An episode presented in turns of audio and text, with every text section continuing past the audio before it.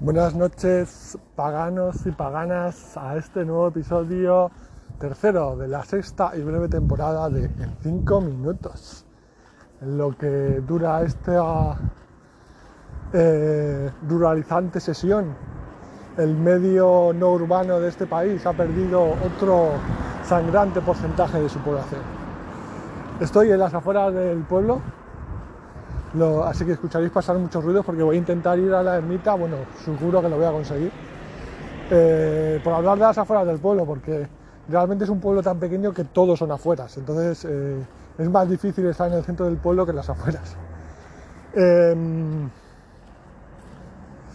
pues nada, eh, tengo que pasar por el antiguo instituto, que el antiguo instituto porque construyeron uno nuevo y este ha quedado en estado de abandono y fue ocupado durante algunos años por un primo lejano mío, eh, un gorrón que lo ocupó durante algunos años y luego un día se murió de un ataque al corazón, estaba gordo como él solo.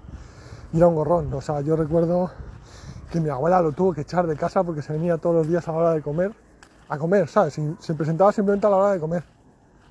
Y en plan de mi abuela la primera semana lo toleró, a la segunda eh, empezó a ponerse borde y a la tercera le largó. Y con razón. pues vaya. Em, pues nada, estoy pasando en la zona nueva, una urbanización que han construido como las afueras, y se nota porque hay un montón de niños, o sea, se ve que aquí se han mudado familias que no soportaban la presión de los altos precios en el centro del pueblo nada, voy hacia la ermita que está en una cuesta empinada, está como en un monte dentro del monte que es este, la colina de la campiña que es este pueblo.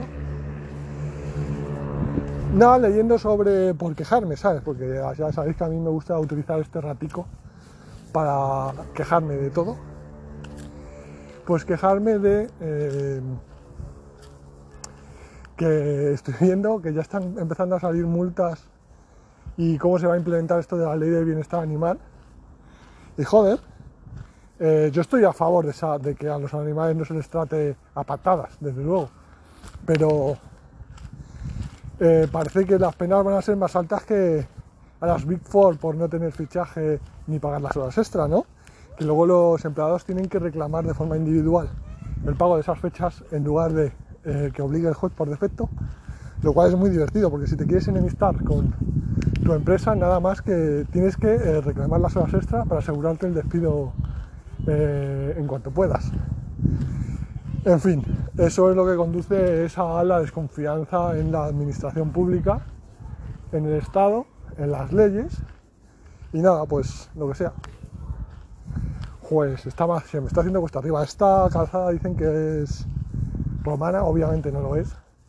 Solo tienes que ver eh, el hecho de que eh, no puede datar del Imperio Romano porque no eh, los restos que hay aquí están en otra zona, no están en el núcleo urbano que es actualmente el pueblo.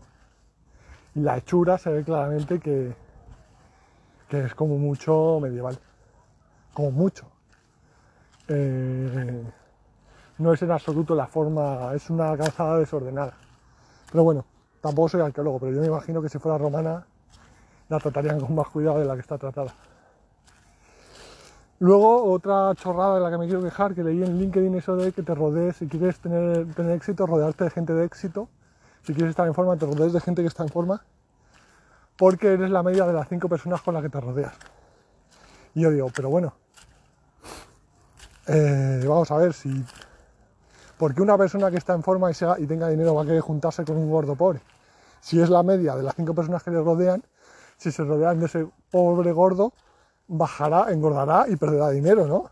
O es que eso solo funciona mejor. Digo yo que funcionará peor. Además, ¿cómo sabes que eres la media de las personas que te rodean? Simplemente porque ya estabais destinados a eh, ser ricos simplemente por la estratificación. Porque desde luego Madrid está dividido en zonas y tú Normalmente no es que te críes con un millonario, un pobre de solemnidad y un brillante científico.